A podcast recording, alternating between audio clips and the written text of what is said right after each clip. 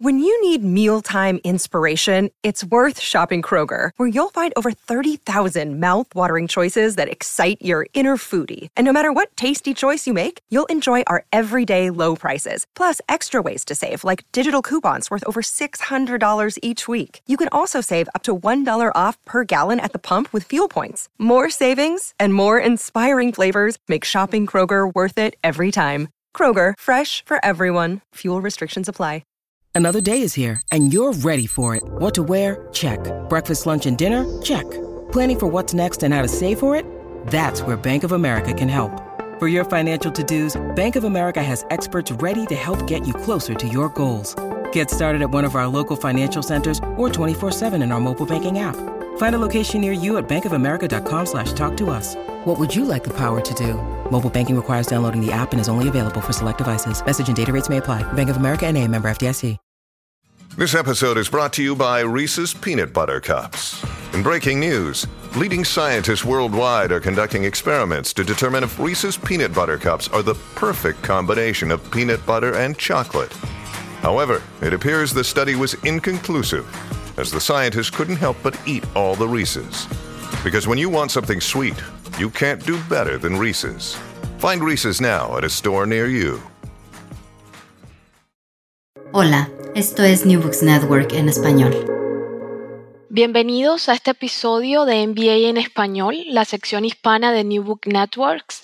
Esta entrevista cuenta con el apoyo del Semillero de Investigación en Literatura Latinoamericana, SILAT, de la Pontificia Universidad Javeriana de Bogotá. Mi nombre es Nora Rieta y hoy tenemos el gusto de conversar con Gerardo Mosquera, con quien estaremos hablando de su último libro, Arte desde América Latina y otros cursos globales, publicado por Editorial Cátedra en 2020.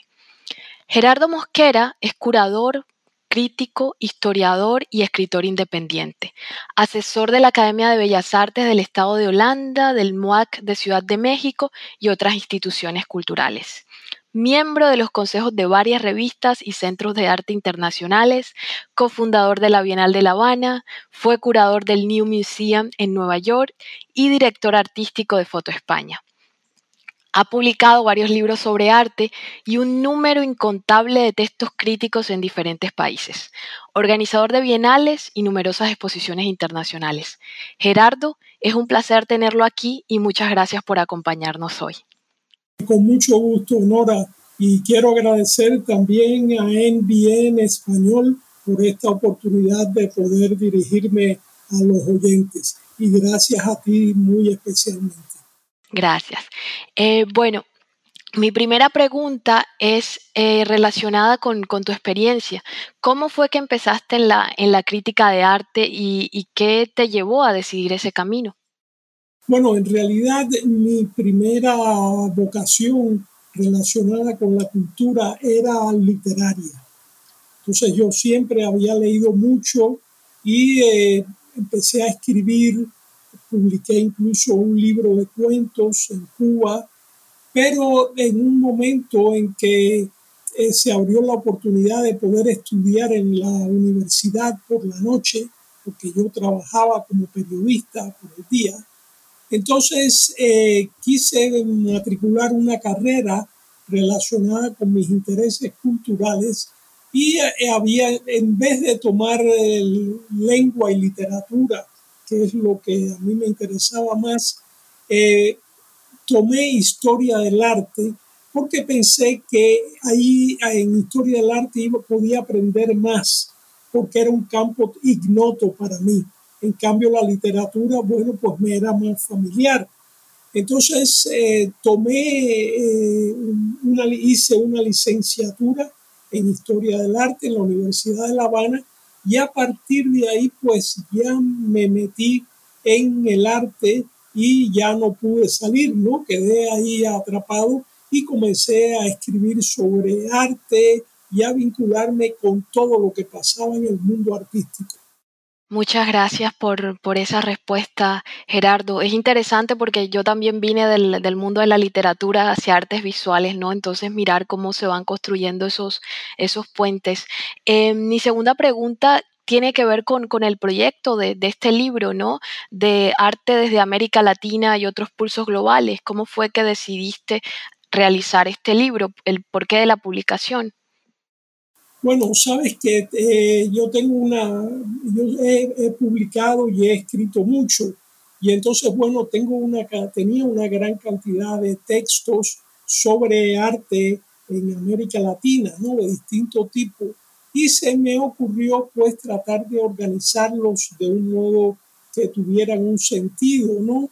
Y eh, eh, me dirigí a Estrella de Diego, esta profesora, ensayista, eh, curadora española, y, y, le planteé esta idea y entonces ella me, me, remitió a Raúl García Bravo, que es el editor de Ediciones Cátedra en Madrid, que calorizó mucho esta idea.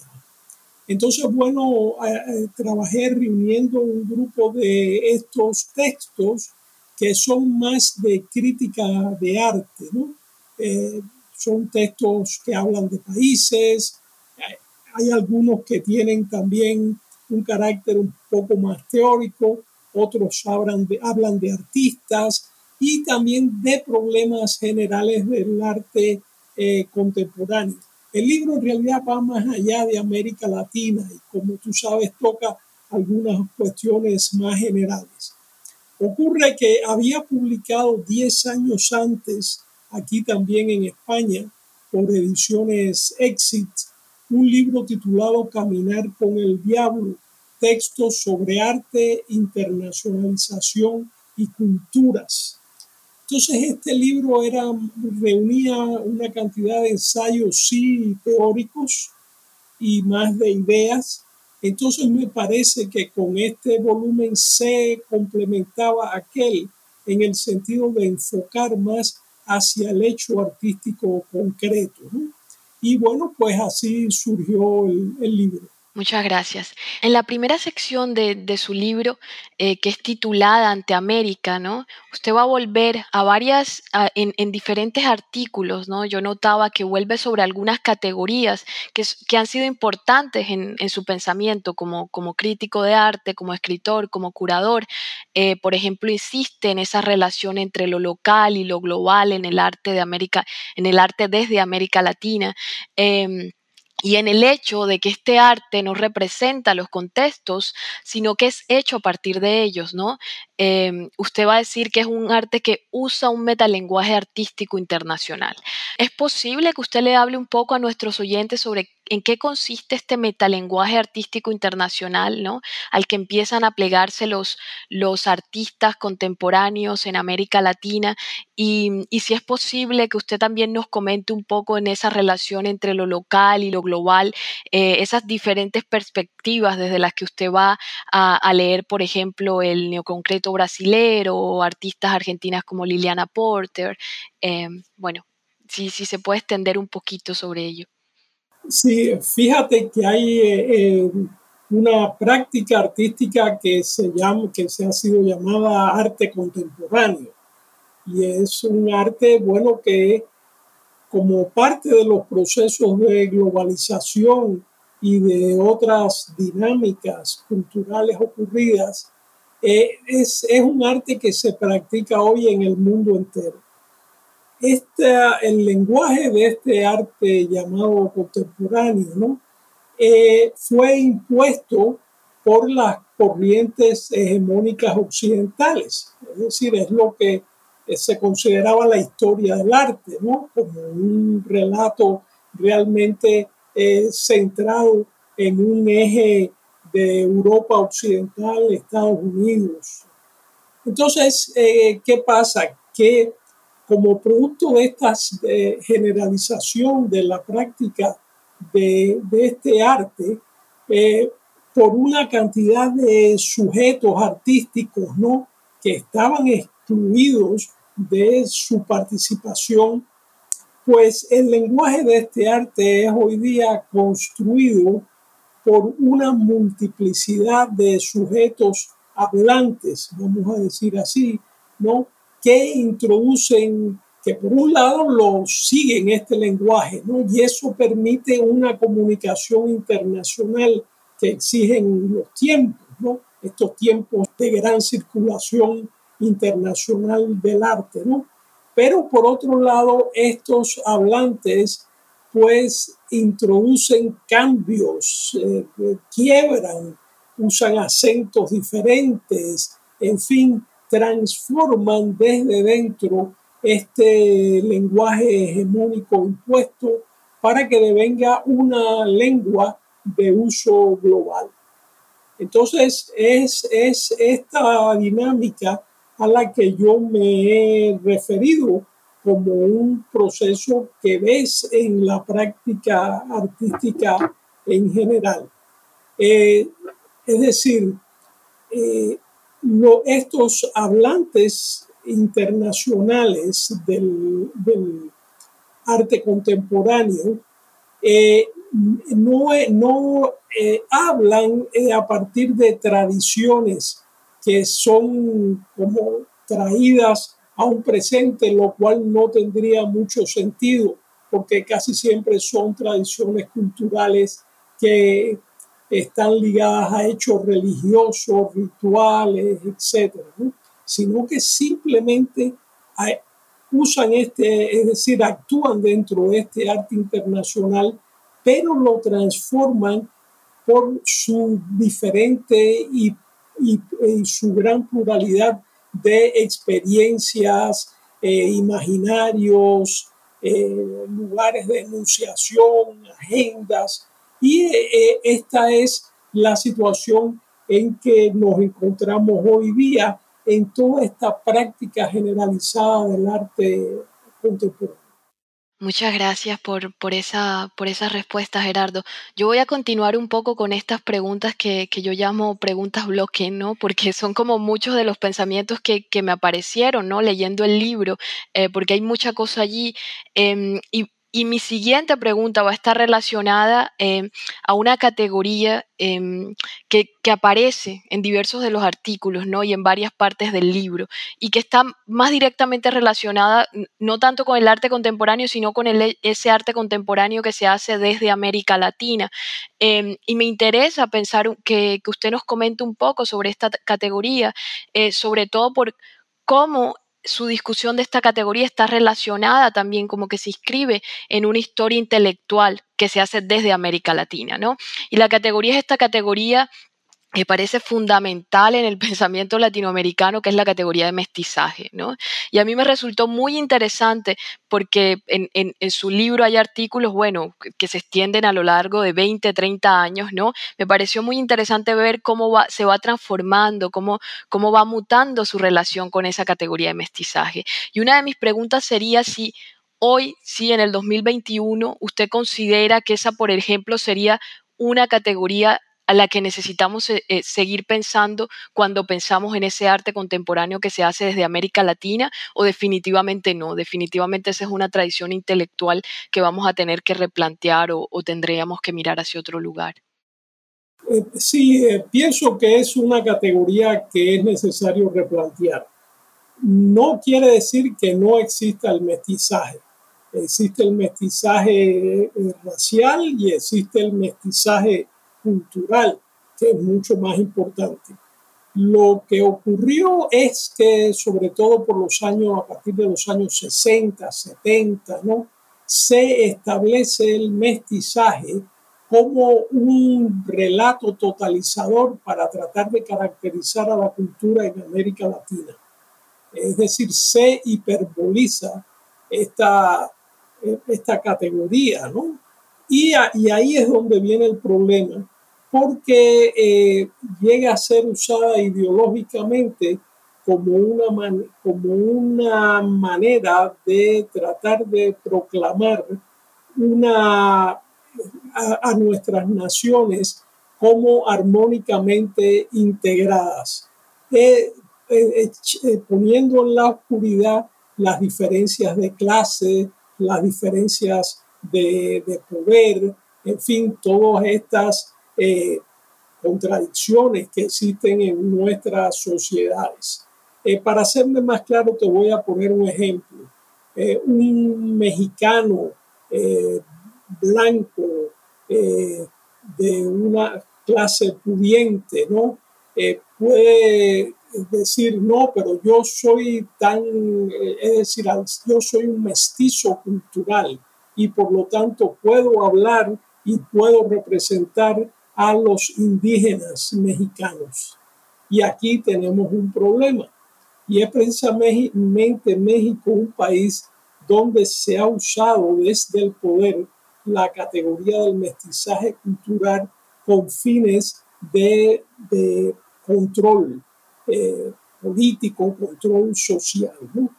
Entonces eh, es necesario, es necesario, es necesaria una crítica a esta, eh, a esta categoría del mestizaje, ¿sabes? Y ver también que no lo abarca todo. Además, en, nuestros países hay muchos grupos indígenas que no están integrados en, las naciones constituidas y son grupos que incluso no han entrado en dinámicas de hibridación y mestizaje.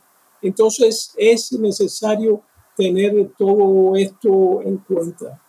Muchas gracias siguiendo un poco con, esa línea, porque yo sentí que, el libro es muy importante, porque como decía usted al principio, no es solo sobre América Latina, es sobre arte contemporáneo y, por ejemplo, pude descubrir a una artista lituana maravillosa, que ahora no voy a recordar su nombre, pero la conocí por, su libro, eh, que hace fotografía. Me parece que es importante pensar eh, arte desde América Latina y otros pulsos globales también, en cómo se inserta en, esa, en, en pleno siglo XXI, ¿no? en discusiones intelectuales que han venido aconteciendo en el continente por mucho tiempo.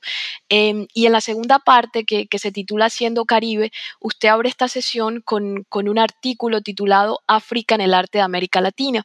Y a mí me pareció, ese artículo me pareció muy bonito, ¿sí? Y, de hecho eh, me hizo recordar que el primer artículo que leí en una clase sobre poesía y artes visuales en mi primer año del doctorado eh, fue su artículo Modernidad y Africanía en la obra de Wilfredo Lam, ¿no? Y entonces podía ver allí como las, las conexiones entre, entre estos dos textos. Eh, y hay una, una, una a lo largo del, del, libro también hay como un regreso siempre a Lam, ¿no? Ese diálogo que usted tuvo con Lam, hay una, hay una breve entrevista a Lam y un cierto leitmotiv, ¿no? Pensando en ese artículo África en el arte de América Latina, en el que usted plantea la centralidad, ¿no? De la experiencia africana para pensar o para imaginar el Caribe, eh, y usted además de, un modo muy inteligente va a distinguir dos líneas eh, de manifestaciones en términos de eso que es África en las artes plásticas, ¿no? Entonces va a hablar de cosmogonías, pero también de, las, de la importancia de las formas. Em, ese artículo me dejó pensando mucho, es, un artículo que fue escrito en 1992, ¿no? Hace casi 30 años, fue reeditado en 2009 em, y yo pensaba, bueno, en vistas de lo que ha pasado ¿no? en, el, mercado internacional del arte, eh, sobre todo en la década de los 2000, ¿no? en vistas de esta aparición eh, de artistas eh, brasileros por ejemplo, que se consideran afrodescendientes, ¿no? De artistas afrocolombianos, en lo que está pasando con el mismo arte cubano yo me preguntaba, bueno, ¿cómo Gerardo Mosquera, que nos planteó en ese artículo unas categorías para, para pensar ¿no? esa manifestación de, la, de, África en las, en las artes plásticas, a partir de, ese cambio que, que, hemos tenido en estos últimos 20 años, ¿cómo pensaría usted distinguiría algunas otras categorías, ¿no? ¿Cómo se transformaría en su, se transforma en su pensamiento como esa manifestación de África en las, en las artes plásticas en América Latina? Yo también vi que, en, algunas de sus exposiciones recientes, por ejemplo, están Dalton Paula, Jota Mombasa, ¿no? Entonces usted está pensando también en esto. ¿Podría decirnos algo al respecto? ¿Cómo no? Eh, primero quería eh, comentar que la artista lituana es eh, Violeta Bubelité, una excelente fotógrafa, y el hecho de que ella esté dentro de este libro, que se supone que sea sobre América Latina, es una especie de chiste eh, editorial que yo hice, ¿no? De introducirla a ella, esta mujer, ¿no? Como una polizona, ¿no? Como ahí colada dentro del libro, a manera de una especie de virus de constructor de esta idea, eh, es, decir, que, eh, introduce como un poco de un elemento de constructivo previendo cualquier intento de pensar América Latina como una totalidad monolítica, ¿no? Entonces, pues introduje ese virus eh, ahí en el libro, ¿no? Que es algo que hay gente que no se da cuenta, ¿no? Y de pronto está hecho a todo, a propósito, por supuesto, ¿no? Entonces, mira, eh, es decir, eh, no se puede entender a, a América Latina sin África y muchísimo menos al Caribe. lo que da, el factor principal que da su carácter cultural al Caribe es la fuerte presencia africana en él. Y no digo influencia africana, digo presencia. Es decir, la, la cultura africana, no solamente los africanos y sus descendientes, sino el impacto extraordinario que tiene la cultura africana en el Caribe es innegable. Y no podemos hablar de arte en el Caribe, no podemos hablar de música, no podemos hablar de literatura en el Caribe sin tener presente a África. Entonces, eso no ha cambiado porque es, es un factor que está ahí y la, los elementos culturales africanos no reculan, sino por el contrario, avanzan en toda eh, su riqueza, ¿no? y no solamente en la música. Y entonces, bueno, Wilfredo Lam es eh, un ejemplo muy notable, ¿no? Este hombre que es un afrodescendiente y que, pero lo más importante no es que sea afrodescendiente, sino como su pintura es eh, una, introduce en el modernismo europeo eh, otros discursos, otras cosmovisiones que son propias del Caribe. Es decir, él dijo que él era un caballo de Troya. Efectivamente, es como un infiltrado eh, que hace arte moderno, ¿no? De nuevo, ¿no? Siguiendo eh, estos parámetros hegemónicos, ¿no? Pero al estar dentro de ellos, pues los transforma y amplía el ámbito de la modernidad con la introducción de, otros, de otras visiones. Y esta me parece que es una hazaña muy importante eh, que hace Wilfredo Lam en una época muy temprana. Sí, muchas gracias. ¿Y usted pensaría que, no sé, estos artistas afrodescendientes contemporáneos estarían en esa estela de Lam, ¿no? Como entrando en esa escena del, arte contemporáneo y, también intentando algún tipo de transformación desde adentro? Sí, como no, y, lo hacen, fíjate, esto es algo interesante. Wilfredo Lam no sentó una escuela eh, del mismo modo que hizo, por ejemplo, Torres García en el Uruguay o los muralistas en México, ¿no?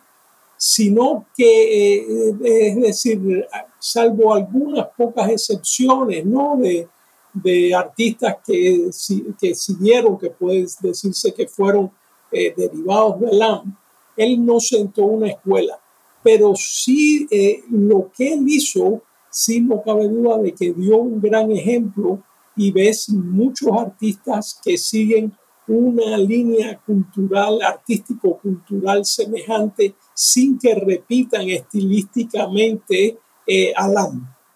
Ok, muchas gracias. Eh, continuando un poco pensando en, ese elemento del que usted habló al comienzo de su respuesta, cuando se refería a, la deconstrucción, ¿no? A al juego que hizo con, la artista lituana de construir un poco esta idea de, América Latina como algo monolítico y homogéneo, a mí me interesó mucho eh, que al final de esa eh, sección sobre el Caribe aparece un artículo sobre arte haitiano y jamaicano, ¿no? yo soy, por ejemplo, alguien del Caribe Hispano y, y, del Caribe hispano continental, ¿no? Entonces cuando tendemos a pensar en el Caribe, tendemos a pensarlo en español. Y a mí me pareció un gesto muy, muy, muy bonito que trajera ¿no? el arte de Haití y el arte jamaicano. Y me quedé pensando un poco eh, si en este momento, por ejemplo, usted está observando, continúa observando hacia ese Caribe anglófono, hacia el Caribe francés, y si hay algo que le interese, ¿no? que, que despierte su interés sobre el arte que está aconteciendo en Jamaica o en Haití o en otras partes del Caribe en las que no se habla español. Eh, sí, trato de estar informado, pero lamentablemente debo eh, decirte que la vida me ha llevado por otros derroteros, ¿no? Que me han impedido poder seguir eh, lo que pasa en Jamaica, lo que pasa en el Caribe francófono, ¿no? Como sería mi deseo.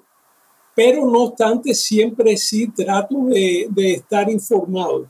Pero no, eh, es decir, me gustaría hacerlo mucho más. Ok, gracias.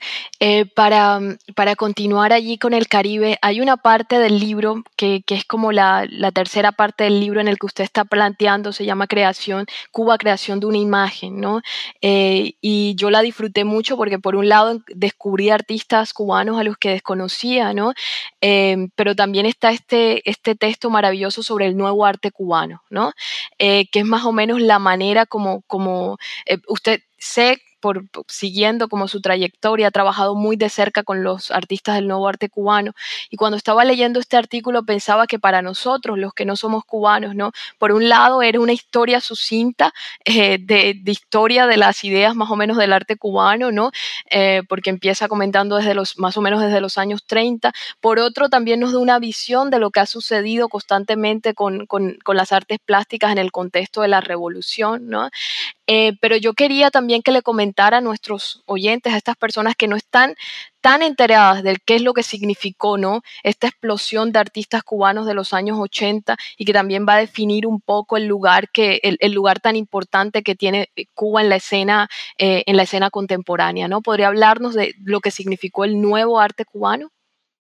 La década de 1970 fue una década de cierre cultural en Cuba eh, debido a la influencia de, la Unión Soviética, ¿no? de la entrada de Cuba en el bloque soviético, y eh, eh, se hicieron una cantidad de dictados culturales, ¿no? y, que, que, cerraron esta cultura tan viva, tan dinámica que siempre ha caracterizado a mi país. ¿no?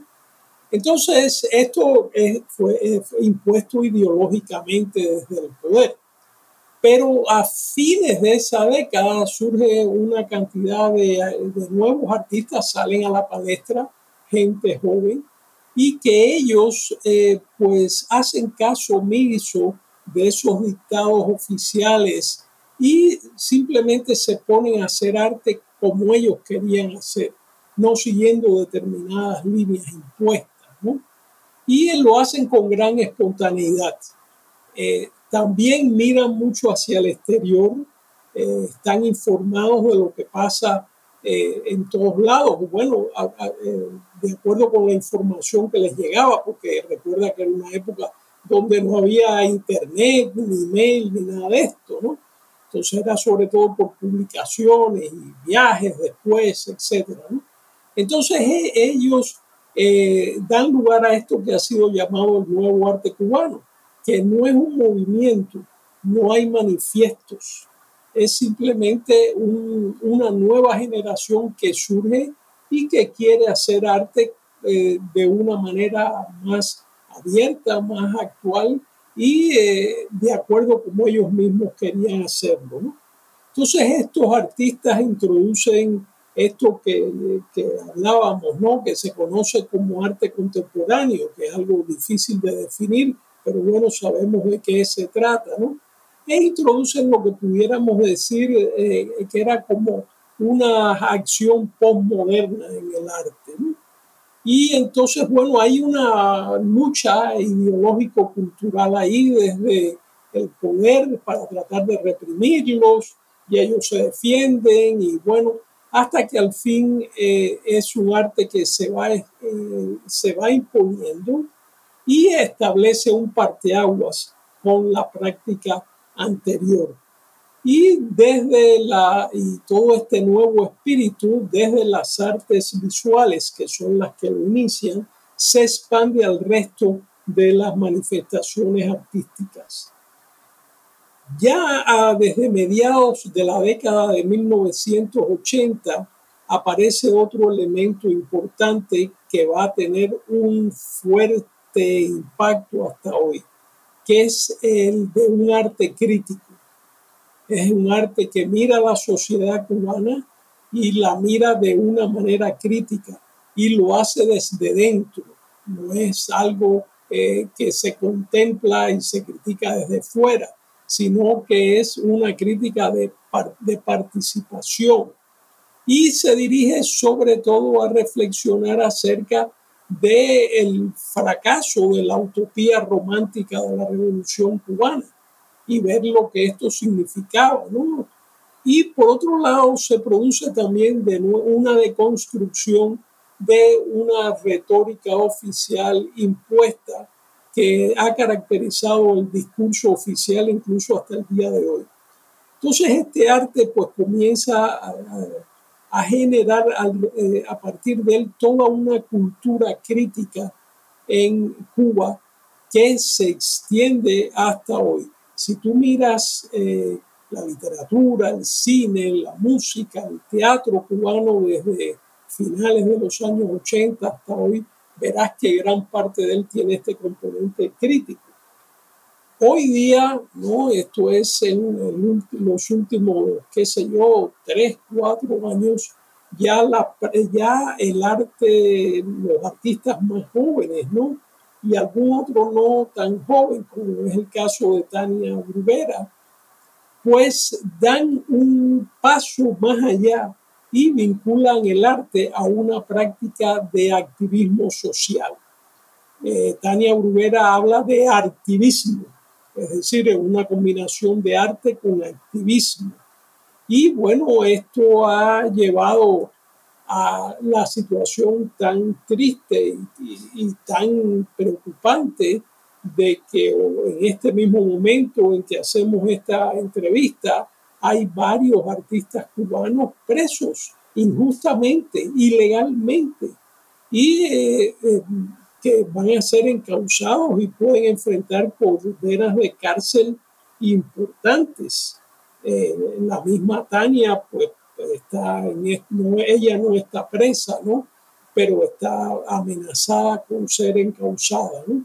Entonces, bueno, esto es un resultado de todo este proceso que viene eh, desde los años 80 y que ha puesto al arte cubano a la vanguardia de una contestación crítica en el país. Muchas gracias porque en, esa respuesta, de hecho, usted conectó con mi siguiente pregunta porque yo estaba pensando como, bueno, eh, porque hay un momento, eh, ahora no recuerdo muy bien en cuál de los artículos, pero usted va a decir, bueno, el arte, eh, las artes plásticas se van a convertir en una suerte de espacio de discusión o de creación como de, pensamiento crítico, pero sigue siendo restringido porque, porque el espacio del arte es restringido, ¿no? pero cuando yo estaba viendo, por ejemplo, las manifestaciones en Cuba del año pasado, de hace un par de meses, o yo estoy siguiendo al movimiento San Isidro, ¿no? Por Facebook, yo me preguntaba, leyendo su libro, luego me preguntaba, bueno, ¿cuál es, ¿de dónde viene esto? ¿Será que viene de ese arte, eh, de, de, esos mismos movimientos que vienen de los años 80? Y lo que ocurre ahora es que, bueno, ahora tenemos Facebook, tenemos Instagram, ¿no? Y podemos ver lo que está sucediendo más o menos eh, en Cuba de, de, manera directa, ¿no? Eh, pero, pero muchas gracias por, por esa relación que usted establece, ¿no? Porque cuando vemos, por ejemplo, lo que ocurre eso con Tania Bruguera y, y el Instituto Ana Arendt, ¿no? Lo que está aconteciendo con Luis Manuel, ¿no?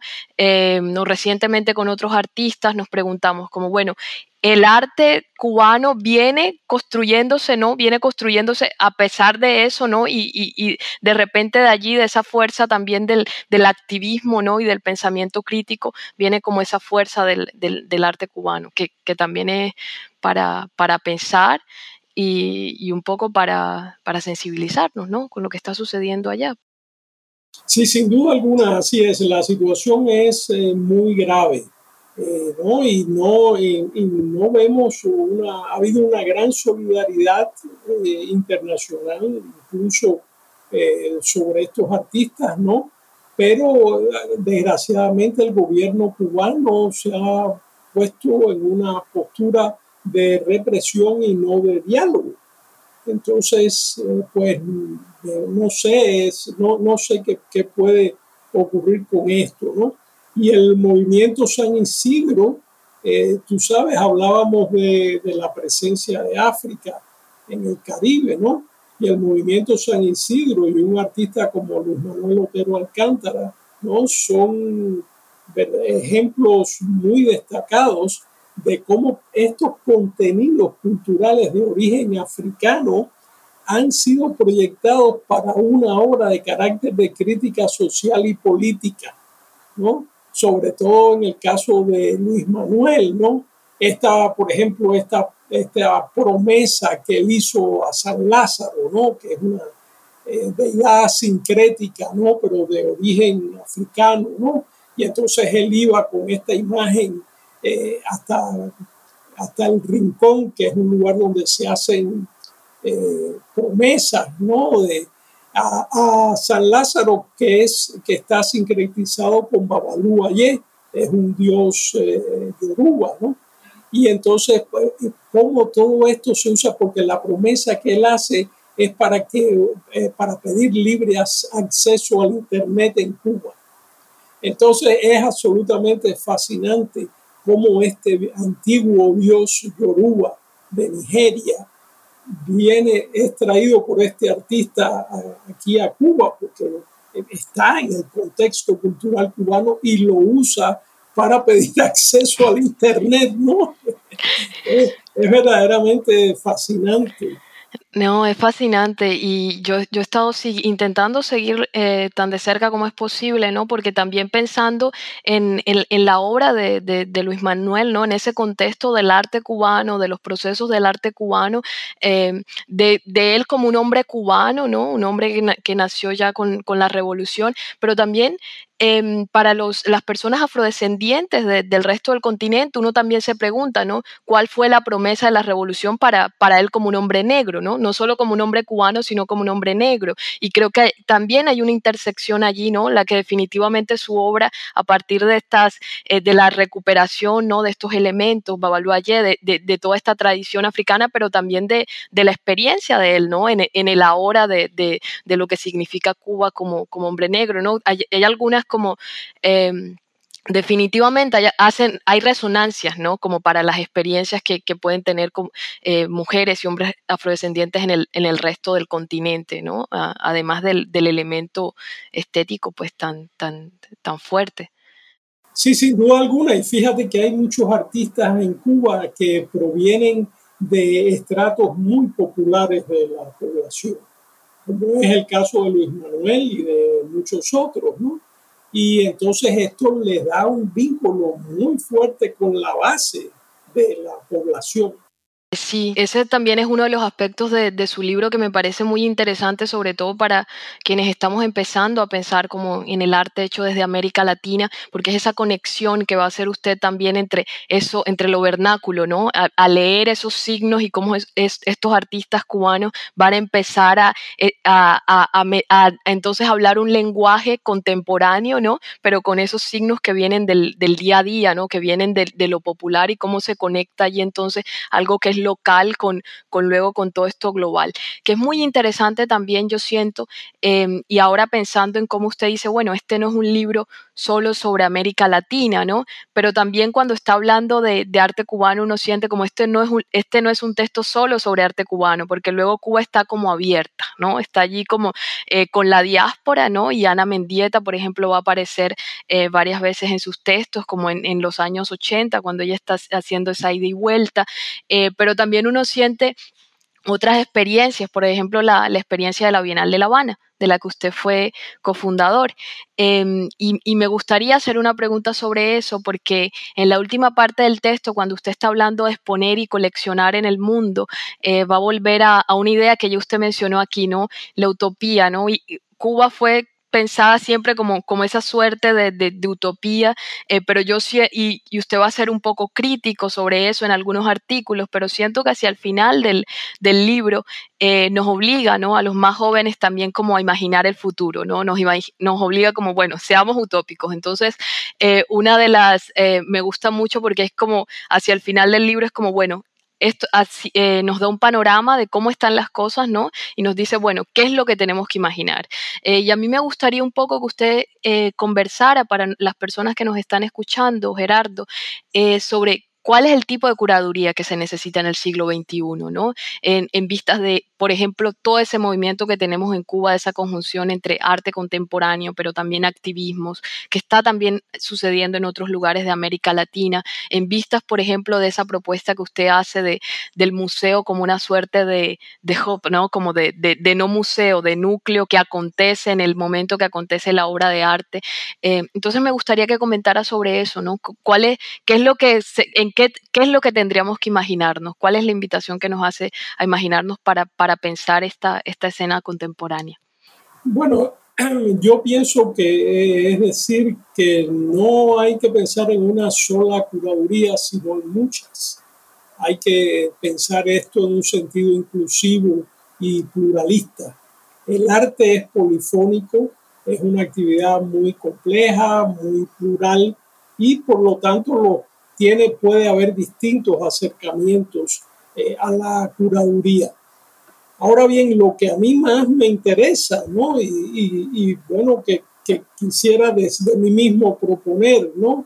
Eh, sería una curaduría comprometida con los problemas actuales, ¿no? Una curaduría que, que arma su discurso a partir de manifestaciones artísticas que van más del arte hacia afuera que del arte hacia adentro es lo que me interesa a mí, ¿no? Es el carácter centrífugo del arte, no su carácter centrípeto.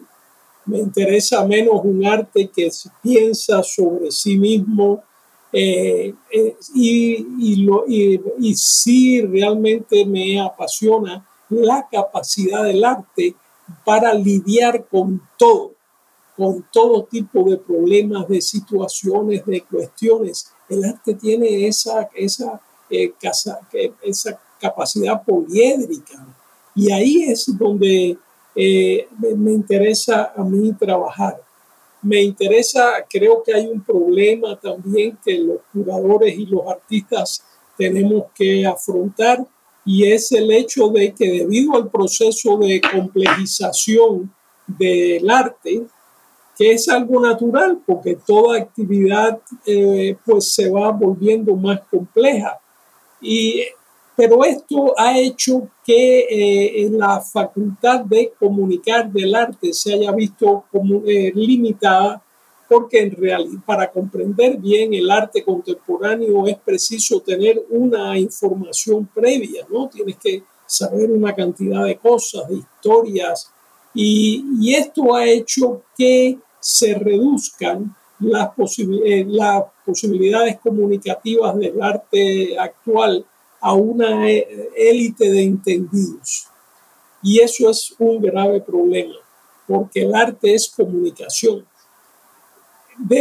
Mm, pienso que si por un lado el arte contemporáneo se ha reducido su público debido a su complejización, su libertad morfológica y su libertad metodológica le dan la capacidad de expandirse a tratar de buscar públicos más amplios, públicos mayores. Y esto es lo que a mí me interesa mucho eh, trabajar junto con los artistas. Y esto me ha llevado a organizar proyectos de arte en la calle, proyectos de arte fuera, fuera de los espacios auráticos y es una de las líneas que más me interesan trabajar como, como curador. Digamos de que si hay, por ejemplo, una vez una esfera, ¿no? Y que sería el arte y otra esfera que sería la gente, ¿no? Estas esferas, si las aproximamos, se produce un espacio secante en donde ellas convergen y entonces eh, este sería un espacio secante donde la comunicación es posible, aunque queden áreas de opacidad a cada lado. Entonces me interesa mucho eh, tratar de, de, buscar en mis proyectos curatoriales esa, esa, esa área secante que facilite una comunicación más allá del mundillo de los entendidos.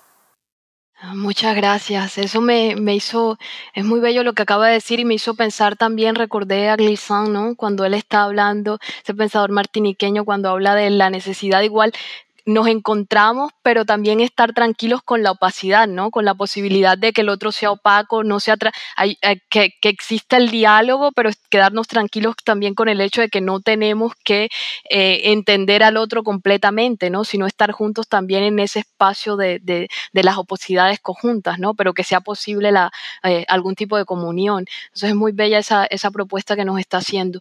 Em, bueno, para ir acabando, eh, una entrevista que ya, ya no, no queremos ocuparle tanto tiempo, eh, pero ¿en qué está trabajando en este momento, Gerardo? ¿Cuáles son sus proyectos en este momento? Si nos quiere contar un poquito. Eh, recién finalicé la cocuraduría de la Trienal de la Imagen de Guangzhou, en China, que bueno, ya se, ya se hizo, ya se presentó y actualmente trabajo es en una etapa muy preliminar en, un, en una eh, posible exposición sobre temas, eh, por decirlo mal y pronto, temas de, de ecología, en fin, pero más allá de la ecología, ver también las causas e implicaciones sociales de lo que está pasando en el planeta, ¿no? Entonces, este sería un proyecto para la Galería de Arte Nacional de Italia, en Roma. Y bueno, siempre me mantengo escribiendo, publicando y estoy terminando una novela. ¿Ah, sí? Así que es, sí, es como una vuelta a la literatura que fueron mis inicios. De hecho, mi pregunta, mi, mi última pregunta era eso. ¿Qué está leyendo de literatura en este momento? Bueno, fíjate, eh, muchas cosas, ¿no? Siempre yo me mantengo leyendo mucha literatura. Eh, acabo de leer, por ejemplo, a Marguerite Yourcenar, eh, leí eh, también a, ay caramba, ¿cómo se llama este autor francés? Se, me, ha ido en este momento de, la mente, ¿no? he, leído, he leído también algunos latinoamericanos, algunos libros que se me habían ido quedando en fin, siempre me mantengo muy, muy activo eh, leyendo literatura, me interesa mucho, sobre todo narrativa. Sí, ah, bueno, muchísimas gracias por su tiempo, muchísimas gracias por, por esta conversación tan, tan nutritiva, Gerardo.